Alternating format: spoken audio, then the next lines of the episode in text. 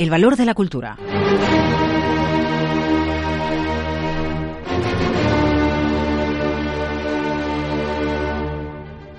¿Cómo se crea valor para una sociedad a través de la cultura? ¿La cultura resulta atractiva para la inversión en general? ¿Gana atractivo ahora que hablamos tanto de inversión de impacto?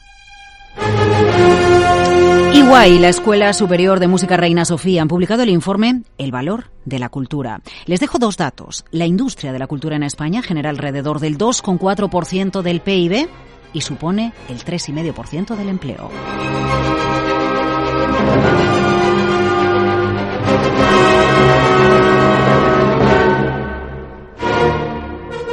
Bueno, pues es un placer saludar a algunas de, las personas, de los profesionales que están detrás de este informe. Es el caso de Juan Fernández Mellado, senior del área Strategy and Transactions de EY. Juan, gracias por acompañarnos en Capital Radio. ¿Qué tal? Gracias a vosotros. Eh, y es un placer saludar a Marjorie Netange, directora de Comunicación y Desarrollo de la Escuela Superior de Música Reina Sofía. Marjorie, encantada. ¿Qué tal todo?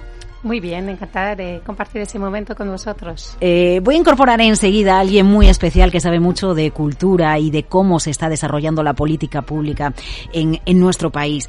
Pero antes, eh, y tras leer este informe, El valor de la cultura, publicado por Iguay, eh, Juan, inversión de impacto. ¿Qué es la inversión de impacto para quien no lo sepa? Y segunda pregunta ligada con esta, ¿la inversión de impacto es el gran aliado que tiene la cultura en este momento? desde luego, la inversión de impacto es un nuevo panorama en el que entramos, es un universo que se está abriendo a pasos agigantados entre los inversores y al final eso quiere decir que se abre a pasos agigantados entre nosotros, porque nosotros, personas de a pie, o sea, personas físicas, somos los que nos damos cuenta que hay un valor en la rentabilidad social, en ayudar a un colectivo determinado, en ayudar al medio ambiente. Y es eso, eh, esos conceptos, cuando se trasladan al mundo de la inversión, que aparece el concepto de inversión de impacto.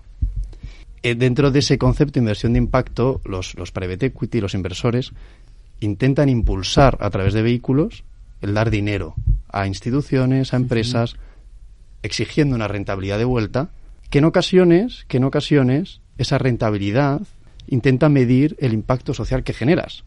O sea, eso yo creo que es la parte clave de todo esto, ¿no, Marjorie? Que es intentar medir ese impacto social. Y bueno, pues esto es una nueva tendencia que, que, que, que ha venido desde mi punto de vista para quedarse, desde luego, entre los inversores y al final nos vamos a beneficiar todos. Ahí, ahí, es donde empieza a ganar protagonismo la cultura como objeto de inversión. Es decir, hasta ahora la inversión estaba centrada, eh, bueno, pues efectivamente en sectores que fueran, que, ofrecieran rentabilidad más allá del impacto social que generaban. En ese impacto social empezaron a incorporarse algunas empresas. Conocemos algunos casos, pues por ejemplo, botellas de agua con material reciclado, ¿no? Algunos casos que se han convertido eh, eh, en, éxito en nuestro país, pero con la cultura también estamos abarcando ese impacto social que genera porque es obvio. Yo creo que mencionabas los datos de cuál es la contribución de la cultura a la economía en cuanto al PIB, al empleo, pero hay un valor de la cultura, un impacto social que va mucho más allá de esa contribución a, a, la economía y es lo que en este informe hemos intentado definir y empezar a medir, porque justo con lo que acaba de comentar Juan, la tendencia de las empresas o de los inversores es eh, contribuir más a ese impacto, pero necesitan datos para cuantificarlo. Entonces, en el informe hemos identificado cinco principales impactos que tiene la cultura, el, valor de la cultura en la sociedad, que va desde eh, la calidad de la educación hasta el fomento de, la empleabilidad eh, y del bienestar también en la sociedad. Eh, hay poca literatura a nivel internacional, pero sí que hay algunos estudios que demuestran, por ejemplo, la correlación entre eh, la asistencia a espectáculos culturales y la felicidad. Eh, en una época, por ejemplo, en la que estamos hablando muchísimo de la salud mental, pues también está demostrado el impacto que puede tener la cultura sobre la reducción del, del estrés o de la ansiedad. Y todo eso son cosas que tienen un coste social. Entonces, el hecho de que la cultura pueda ir mejorando esos eh, factores, pues también, eso es nuestra contribución desde el sector. Eh, la clave es que el inversor lo vea claro, vea clara, eh, eh, el impacto probablemente lo ve claro, pero que vea claro que el impacto puede incorporarse o el impacto de la cultura puede incorporarse a la rentabilidad que está buscando con el riesgo que acomete en su inversión. Sí, y eso ha sido un camino muy interesante eh, desde mi punto de vista que hemos vivido en el informe. Porque parte del valor de este informe, no solo su contenido, que el sector nos lo está agradeciendo mucho, sino el camino que hemos recorrido entrevistando a distintas partes involucradas en el sector. Es decir, están los inversores, pero están las entidades culturales. Mm. Y hay que, o sea, se tienen que dar la mano. Porque no se la dan. Porque a veces no se la dan. Entonces, ese camino yo creo que ha sido impresionante, impresionante, porque les hemos ido entrevistando y hemos visto sus distintos puntos de vista del prisma. ¿no? Y eso está reflejado en el informe. ¿Qué, qué, dice una entidad cultural cuando se le acerca el sector privado, cuando se le acerca un inversor? Creo que ahí, ahí cedo la palabra Marjorie, a ver. A ver, la, la, colaboración con el sector privado en, en, la cultura siempre ha existido. Por supuesto, eh, la aportación de los fondos públicos es fundamental, pero no es suficiente y trabajamos desde el sector en la diversificación de nuestras fuentes de financiación. El mecenazgo, el patrocinio de empresas eh, existe desde hace mucho tiempo. Lo que notamos es un, un cambio desde un patrocinio quizá más enfocado a eh, a la puesta en valor de la marca, de la empresa, su visibilidad, su logo, pues me, me contribuyes al proyecto cultural y voy a meter tu logo en mi comunicación. A ese cambio hacia em, justo una búsqueda más de alineamiento con el, impacto y la contribución a la sociedad. Em, entonces, sin llegar a hablar ya con inversores de impacto, solo con empresas que tradicionalmente financian la cultura, estamos ya notando ese cambio hacia una mayor búsqueda de contribución al impacto en la sociedad. Entiendo que esto está mucho más avanzado en otros países, en los anglosajones, por supuesto, y que en España tenemos un camino que recorrer. Está más avanzado, pero realmente mm, yo aquí veo muchos avances y en poco tiempo. Eh, creo también que se está notando un cambio en el propio sector cultural, una profesionalización de las entidades culturales, eh, con la llegada de perfiles eh, quizá más enfocados a la gestión que pueden llegar justo a desarrollar planes estratégicos, nueva manera de abordar la cultura de una forma más profesional y complementaria de lo que los propios artistas aportan. Y también otra, otro factor que para mí es muy importante en ese camino es también la oportunidad que nos dan eh, los fondos públicos, eh, en particular los fondos europeos, con el plan de eh, resiliencia y, recuperación y resiliencia. Y, recuperación. Los 350 millones. Que, que, nos están aportando al sector pues una oportunidad de digitalización y de desarrollo de las capacidades. Eh, bueno, me gustaría incorporar en este, en este punto de la charla al viceconsejero de Cultura y, Turismo de, la Comunidad de Madrid, el secretario más de Cultura del Partido Popular eh, en Madrid es Daniel Martínez. Daniel, gracias por acompañarnos en Capital Radio. ¿Qué tal? Hola, ¿qué tal, Laura? Un placer estar contigo. Muy interesante este informe de Iguay, ¿no? Y, ver cómo hay campo, cómo hay recorrido para que, para que se den la mano, bueno, pues la, la, la inversión eh, la cultura y, juntos, eh, bueno, pues busquen una mayor visibilidad de, de lo que es la, inversión con impacto, con lo que nos decía Marjorie al principio. Eh, que, cómo mejora una sociedad cuando se apuesta por la cultura. Eh, recientemente, además yo creo que es cuestión de, días, ustedes en la Comunidad de Madrid han lanzado un programa para acelerar, de aceleración empresarial para las industrias creativas y culturales que casa perfectamente con esa idea de, buscar más colaboración público-privada. Fíjese, se me ocurre que, hace unos años eh, sucedió en la sanidad, hace unos años sucedió en la educación, que empezó a, dar, a darse la mano el sector con la iniciativa privada. Y esto podría acelerarse a raíz de programas como este. ¿En qué consiste este programa, Daniel? Pues es un programa que lo que persigue básicamente es eh, mejorar las competencias profesionales y empresariales y acompañar eh, los proyectos culturales desde una perspectiva netísimamente empresarial. Eh, y por otra parte, también ayudar económicamente a las inversiones de capital de esos proyectos seleccionados. Nuestro objetivo es en los próximos meses seleccionar 50 proyectos, al menos 50 proyectos empresariales culturales de todos los subsectores de la cultura. Esto es importante porque la cultura es eh, empresarialmente muy rica y muy diversa. No es lo mismo hablar de videojuegos que hablar de artes mm. escénicas o que es, verdad su matiz, ¿eh? porque pensamos en, cultura y pensamos en teatro y en un concierto de música. Claro, efectivamente. Y aquí, eh, eh, desde el punto de vista económico, es muy interesante. Y yo creo que unos subsectores pueden aprender de otros subsectores que han ya desarrollado un camino, eh, digamos, más adelantado tal vez en lo que puede ser el desarrollo empresarial y económico. específicamente sobre nuestro programa de aceleración empresarial para el sector de la cultura, las bases se se, publicaron ya hace un tiempo y la convocatoria saldrá eh, la, probablemente la primera semana de febrero. A partir de ahí habrá 20 días eh, hábiles para presentar los proyectos. Estamos hablando de una inversión de 4,9 millones en esta edición, de los cuales 3,4 se dedicarán a las, a las ayudas a inversiones de capital y 1,5 a la formación. Eh, la formación es muy importante, porque no solamente es, una formación, eh, digamos, al, eh, simplemente académica. Es una formación eh, de escuela de negocio, es una formación que te permite, en términos prácticos, mejorar tu proyecto y em, ejecutar un negocio. Lo que nos sucede a veces cuando nos hablan eh, los hubs o, los centros donde reúnen a startups. Viene un biólogo que tiene una idea buenísima, pero no tiene ni idea de cómo se monta una empresa. Y aquí lo ideal es que en un hub no se sea una diferente talento para que un proyecto se convierta en un proyecto empresarial e invertible. Efectivamente, y por eso, y como en la Comunidad de Madrid estamos convencidos de que el expertise del sector privado es fundamental en, muchos proyectos ambiciosos que tenemos, nos hemos asociado con eh, algunas eh, empresas aceleradoras eh, que entendemos están en, lo mejor del ranking nacional de empresas de aceleración. Estamos hablando, de, estamos hablando de Guaira, de Telefónica, Lanzadera y, y EAE e Business School.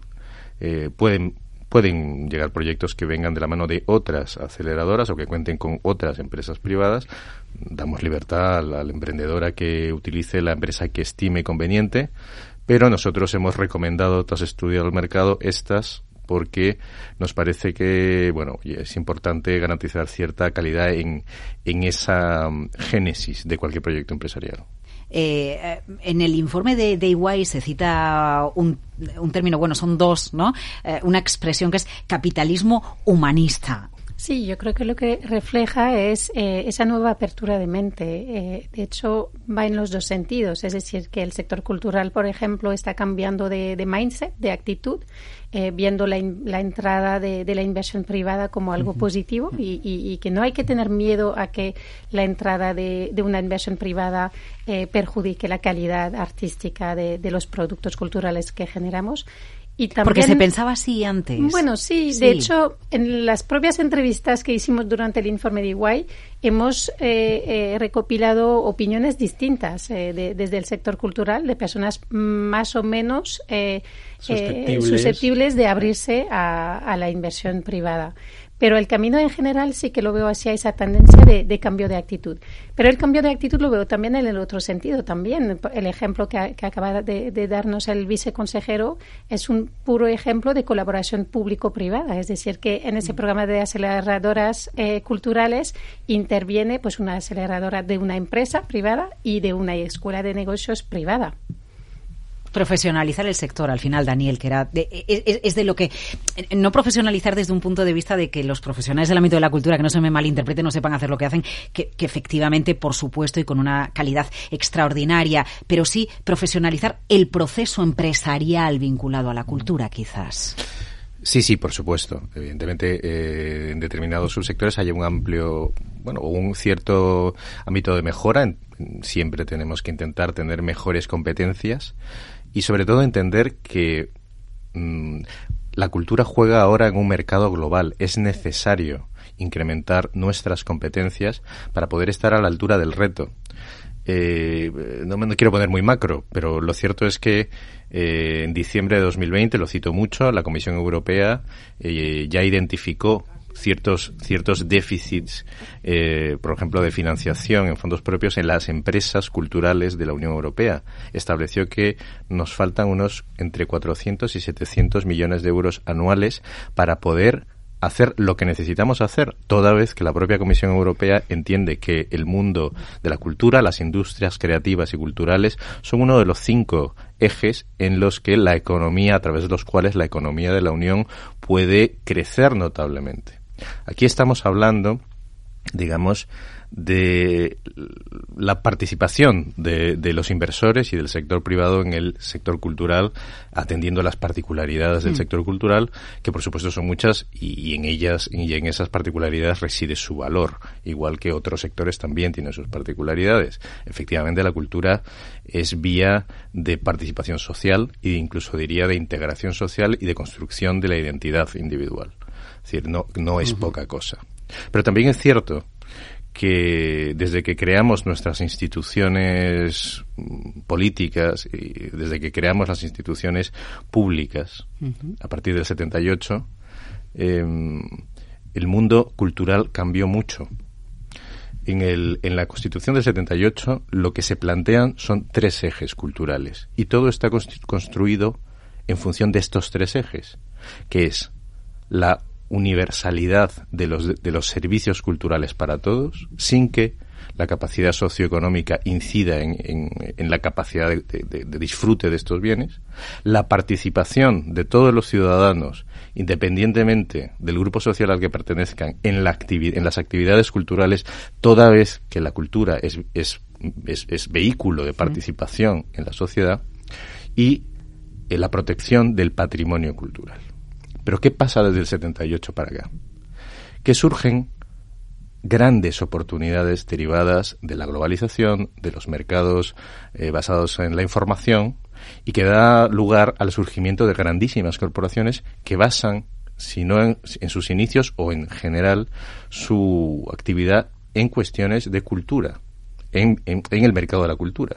Amazon empieza comercializando libros y luego desarrolla muchos programas culturales, Netflix, HBO, todo el sector del videojuego, por hablar de los subsectores culturales que tienen han tenido un crecimiento económico más, más notable, ¿no? más extraordinario. Pero lo que quiero decir es que el tiempo cambió desde que construimos nuestras instituciones jurídicas y políticas.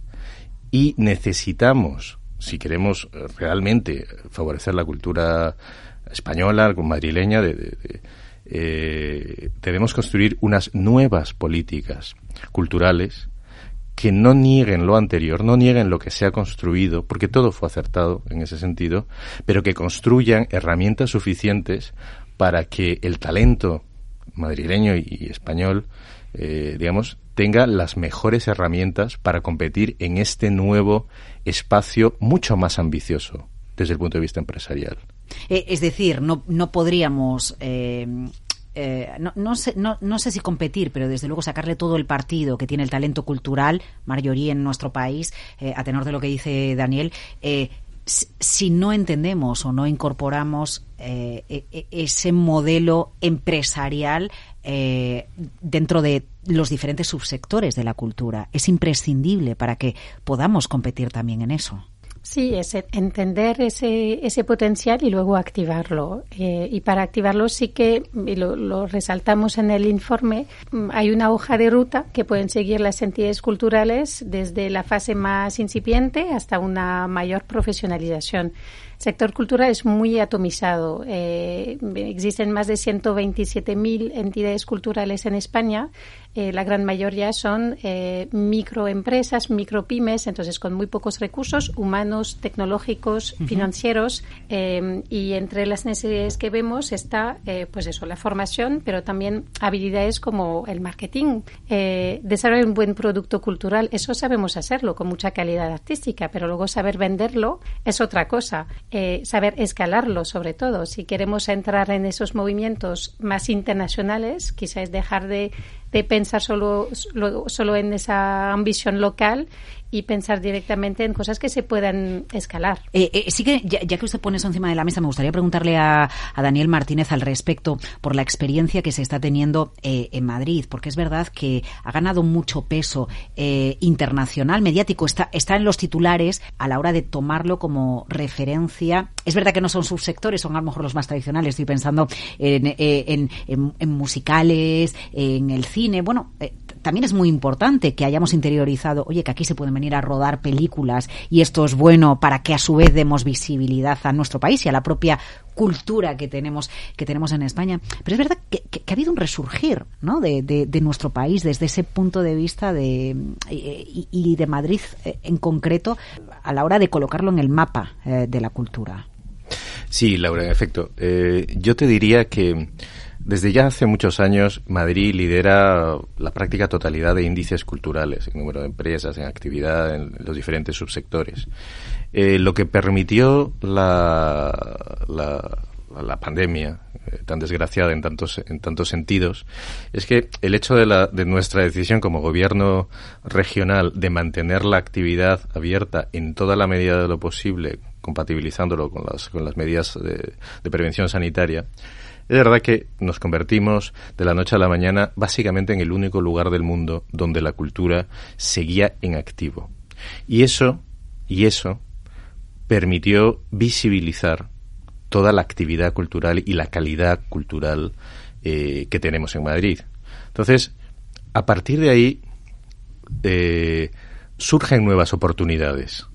Y yo creo que los inversores internacionales se dan cuenta no solamente de los recursos y las oportunidades culturales en términos económicos que hay en la Comunidad de Madrid, sino también en términos generales del buen lugar que, es el buen destino inversor de la Comunidad de Madrid en términos de negocio generales. Estamos hablando de que aquí se, hay un sistema fiscal muy favorable a la inversión, se defiende mucho la seguridad jurídica y en general Madrid es una sociedad muy abierta donde venir a hacer negocios es tal vez más sencillo que en otros lugares. Eh, la parte fiscal me interesa mucho por un motivo. Hasta ahora, a lo largo de, bueno, cuando hacíamos informaciones vinculadas a la inversión en cultura, parecía que esto era como los planes de pensiones cuando se cerraba el año. Metes dinero en un plan de pensiones porque tienes una desgrabación fiscal y en muchas ocasiones eh, eh, había esa idea, ¿no? Mm, bueno, pues apoyas algo, un proyecto cultural porque hay una desgrabación fiscal. Pero también sería bueno para el sector que, que, que, que la fiscalidad sí sea un vector de atracción, pero que haya otro que sea la propia rentabilidad que puede ofrecer el mero negocio cultural, ¿no, Marjorie? Sí, de hecho, mm, muchas veces en el sector cultural se escucha que no hay contribución del sector privado porque no hay ley de mecenazgo y yo siempre he estado en contra de eso porque realmente la primera motivación de las empresas para contribuir a colaborar con la cultura no es el beneficio fiscal. Eh, es más pues su, su, propio interés por justo la contribución que puede tener, pero es verdad que en términos de rentabilidad sí que existen eh, ofertas culturales y, o hay un potencial de activarlos que pueden generar su propia rentabilidad. Siempre habrá una parte de la cultura que, que es deficitaria de por sí, pero puede ser complementada por otros ejes de acción, en particular en el ámbito, por ejemplo, de la educación, vinculando la educación artística, educación en, enseñanzas artísticas. Ahí sí que vemos un gran potencial de sacar productos que son rentables y que pueden ser atractivos para esos inversores. Eh, miramos a Estados Unidos y pensamos eh, en, Broadway y Nueva York y los musicales, en la industria cinematográfica de, Hollywood, aunque es verdad que las plataformas tecnológicas, bueno, pues le han quitado un poco de protagonismo al Hollywood tradicional, pero pensamos en Austria y pensamos en la industria musical ¿no? Eh, Daniel, ¿qué, subsectores o, dónde está el potencial de, desarrollo cultural eh, en nuestro país en este momento? Madrid en concreto, bueno, siendo la capital, lleva buena parte de, del liderazgo en esto. Bueno, eh, lo cierto es que por supuesto que todos los subsectores eh, culturales, eh, en todos hay oportunidades para, para quien sabe verlas, para quien sabe aprovecharlas, para quien tiene un conocimiento que le va a permitir hacer esa apuesta de valor novedosa dentro del mercado, lógicamente. Y por supuesto esto es siempre difícil en el sector de la cultura y en el sector farmacéutico y en cualquier otro. Pero específicamente, sobre los subsectores que en este momento podríamos decir tienen más fuerza. Bueno, por supuesto, por supuestísimo que el sector del videojuego que ya factura en términos mundiales más que solo el resto del audiovisual, si les consideramos a ellos parte del audiovisual. Allí hay unas cifras verdaderamente formidables y tenemos un problema eh, en términos de balanza comercial. Eh, consumimos mucho más lo que producimos. Las cifras ya de hace algunos años hablaban de una posición de 8 a 1. Eh, que es, es, es, una cosa que hay que ponerse manos a la obra a revertir esa, esa, esa situación. El audiovisual, por supuesto, España es líder en, en, el ámbito del audiovisual en español y tenemos mucho margen. No por nada, no por nada eh, las plataformas están, están estableciendo sus hubs de producción en Madrid.